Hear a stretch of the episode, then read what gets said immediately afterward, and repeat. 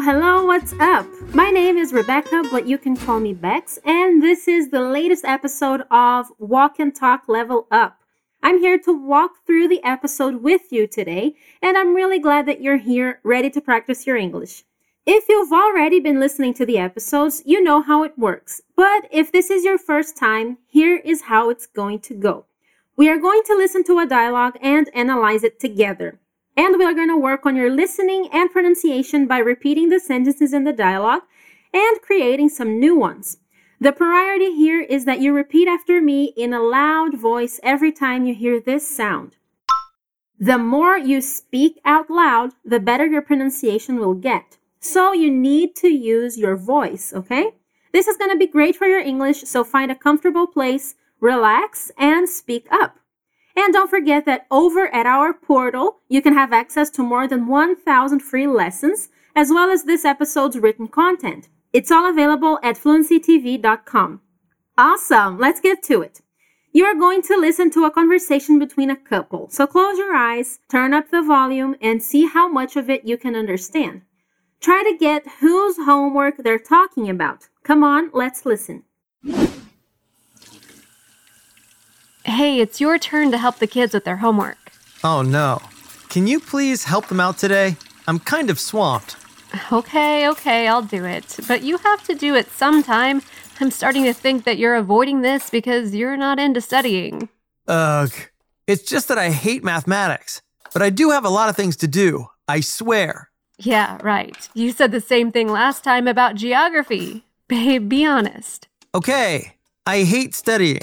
I hate math, geography, chemistry, biology, but I'll do it for the kids. Okay, how much did you understand? Does he want to help with the homework? Let's go again. Hey, it's your turn to help the kids with their homework. Oh no. Can you please help them out today? I'm kind of swamped. Okay, okay, I'll do it. But you have to do it sometime.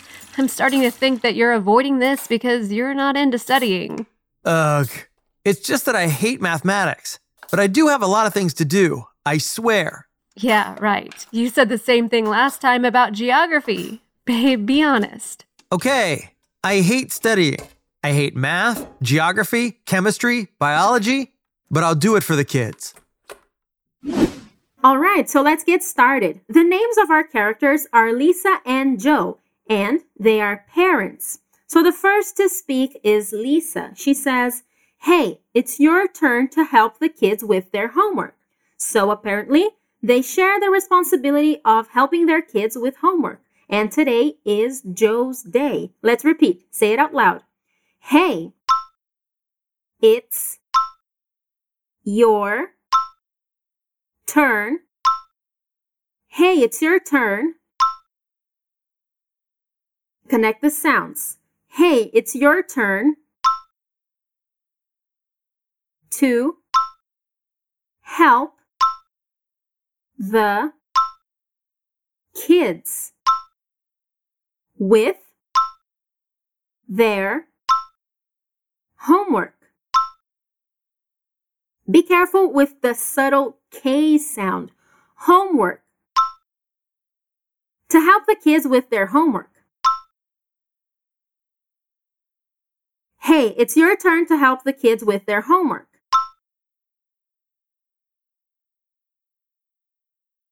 Awesome work.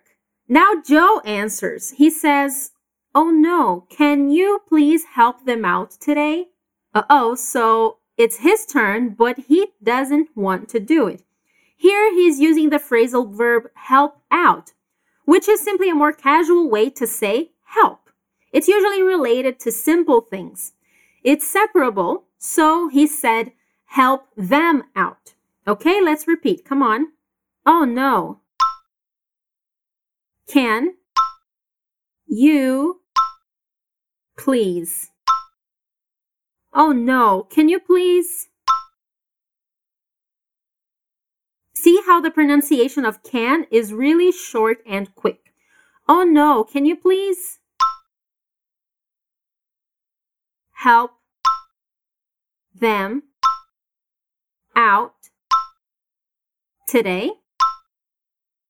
Oh no, can you please help them out today? Oh no, can you please help them out today? And he continues saying, I'm kind of swamped. This is very similar to saying something like, I'm a little busy and full of work. The words kind of mean a little or quite. And when we use the expression swamped, when we say that someone is swamped, it means that the person has many, many things that they need to do. Okay? Say it with me.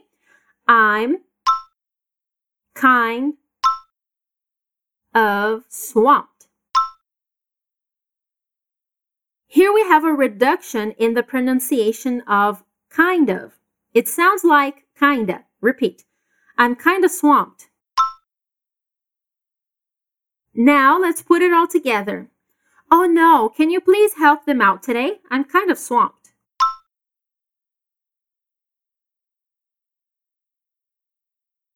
Oh no, can you please help them out today? I'm kind of swamped.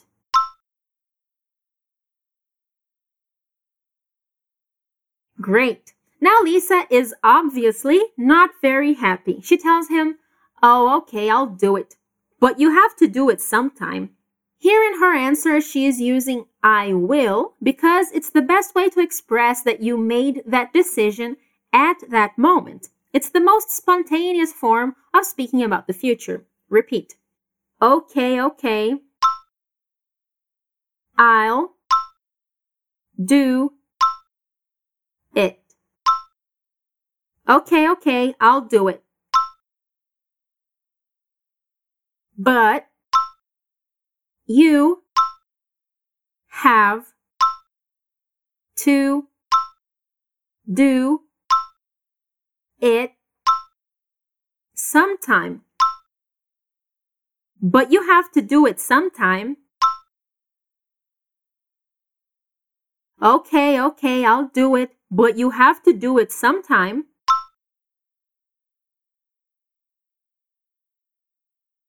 And here we have the word sometime being used with the meaning of eventually or at some point. Say it again. Okay, okay, I'll do it, but you have to do it sometime.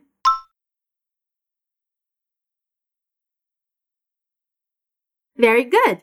In the next part of her answer, we have a very interesting expression.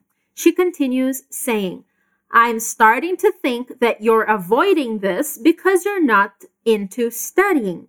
The verb avoid means stay away from or escape a situation. Let's repeat. I'm starting to think that you're avoiding this. I'm starting to think that you're avoiding this. So she has the impression that he is intentionally running away from his responsibility. Say it again. I'm starting to think that you're avoiding this. But the interesting expression I was talking about is in the sentence, because you are not into studying.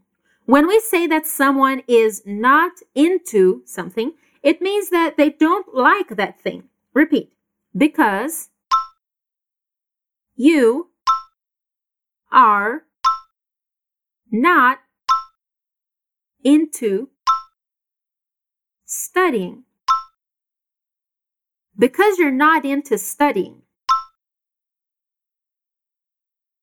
If you wanted to say the opposite, that someone really likes studying, you could say, You are into studying. Repeat.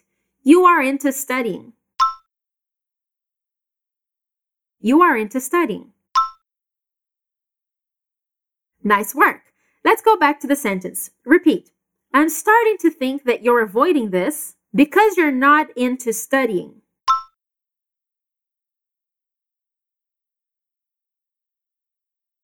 I'm starting to think that you're avoiding this because you're not into studying.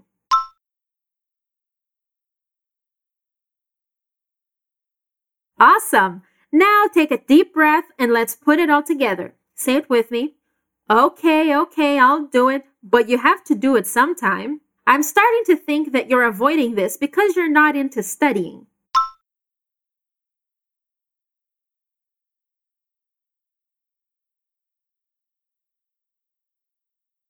Okay, okay, I'll do it, but you have to do it sometime. I'm starting to think that you're avoiding this because you're not into studying.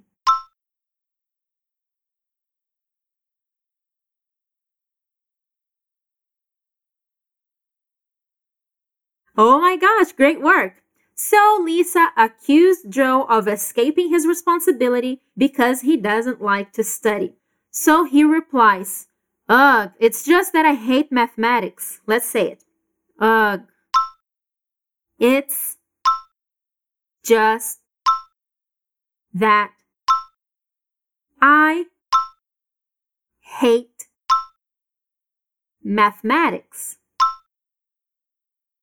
Ugh, it's just that I hate mathematics.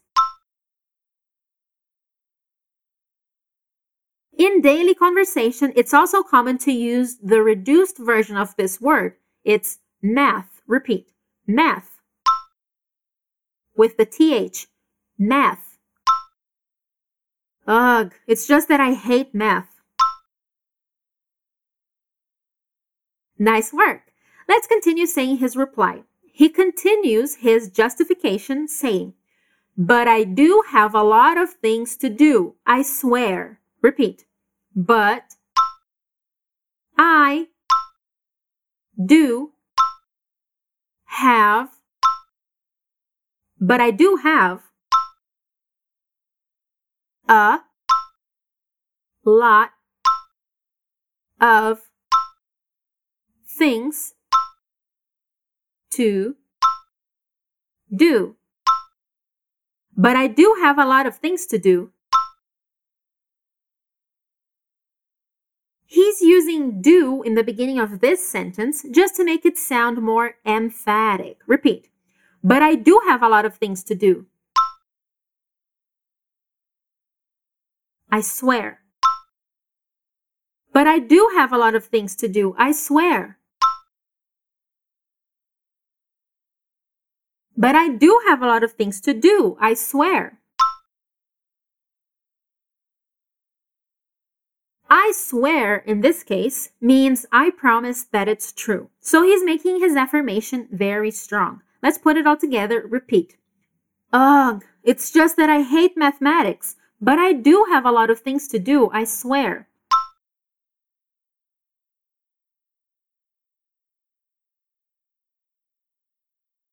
Ugh, it's just that I hate mathematics, but I do have a lot of things to do, I swear.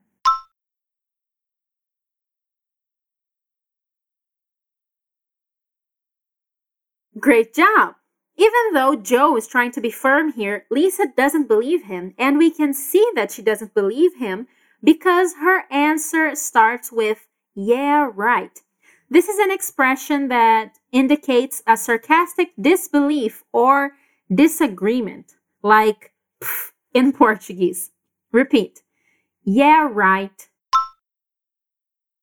Yeah, right.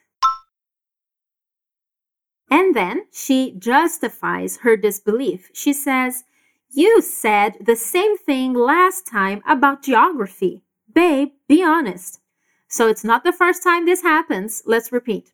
You said the same thing last time.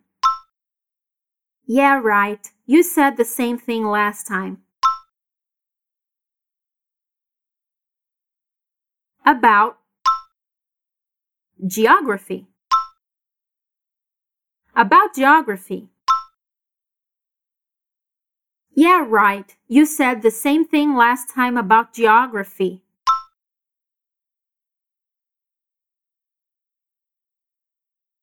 Babe, be honest. Babe, be honest. Yeah, right. You said the same thing last time about geography. Babe, be honest.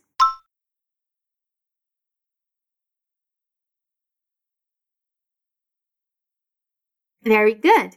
Now that Lisa has confronted Joe, he finally tells the truth. He says, Okay, I hate studying. I hate math, geography, chemistry, biology, but I'll do it for the kids. Aha, so he really hates all the subjects. Let's say his answer, which is the last part of our dialogue. Come on, repeat. Okay, I hate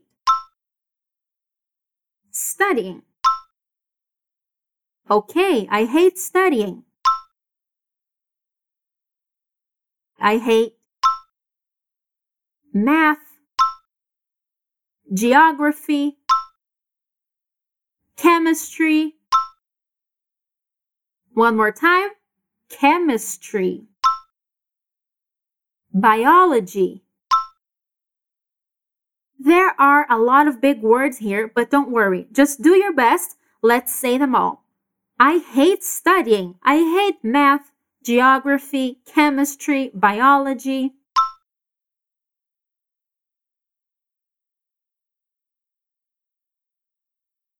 Very good. So he hates everything, but he concludes with a more positive sentence, which is, but I'll do it for the kids. Repeat.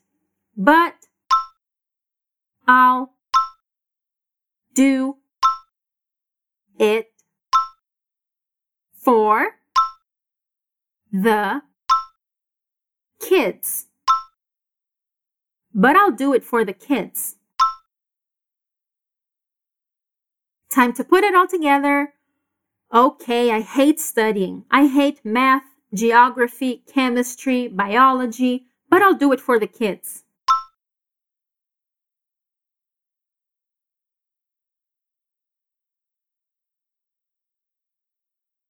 All right, excellent work. That was a bit challenging, but you made it to the end. And that reply was our final sentence. So let's listen to the dialogue one last time. Hey, it's your turn to help the kids with their homework. Oh no. Can you please help them out today? I'm kind of swamped. Okay, okay, I'll do it. But you have to do it sometime. I'm starting to think that you're avoiding this because you're not into studying. Ugh. It's just that I hate mathematics, but I do have a lot of things to do. I swear. Yeah, right. You said the same thing last time about geography. Babe, be honest. Okay. I hate studying.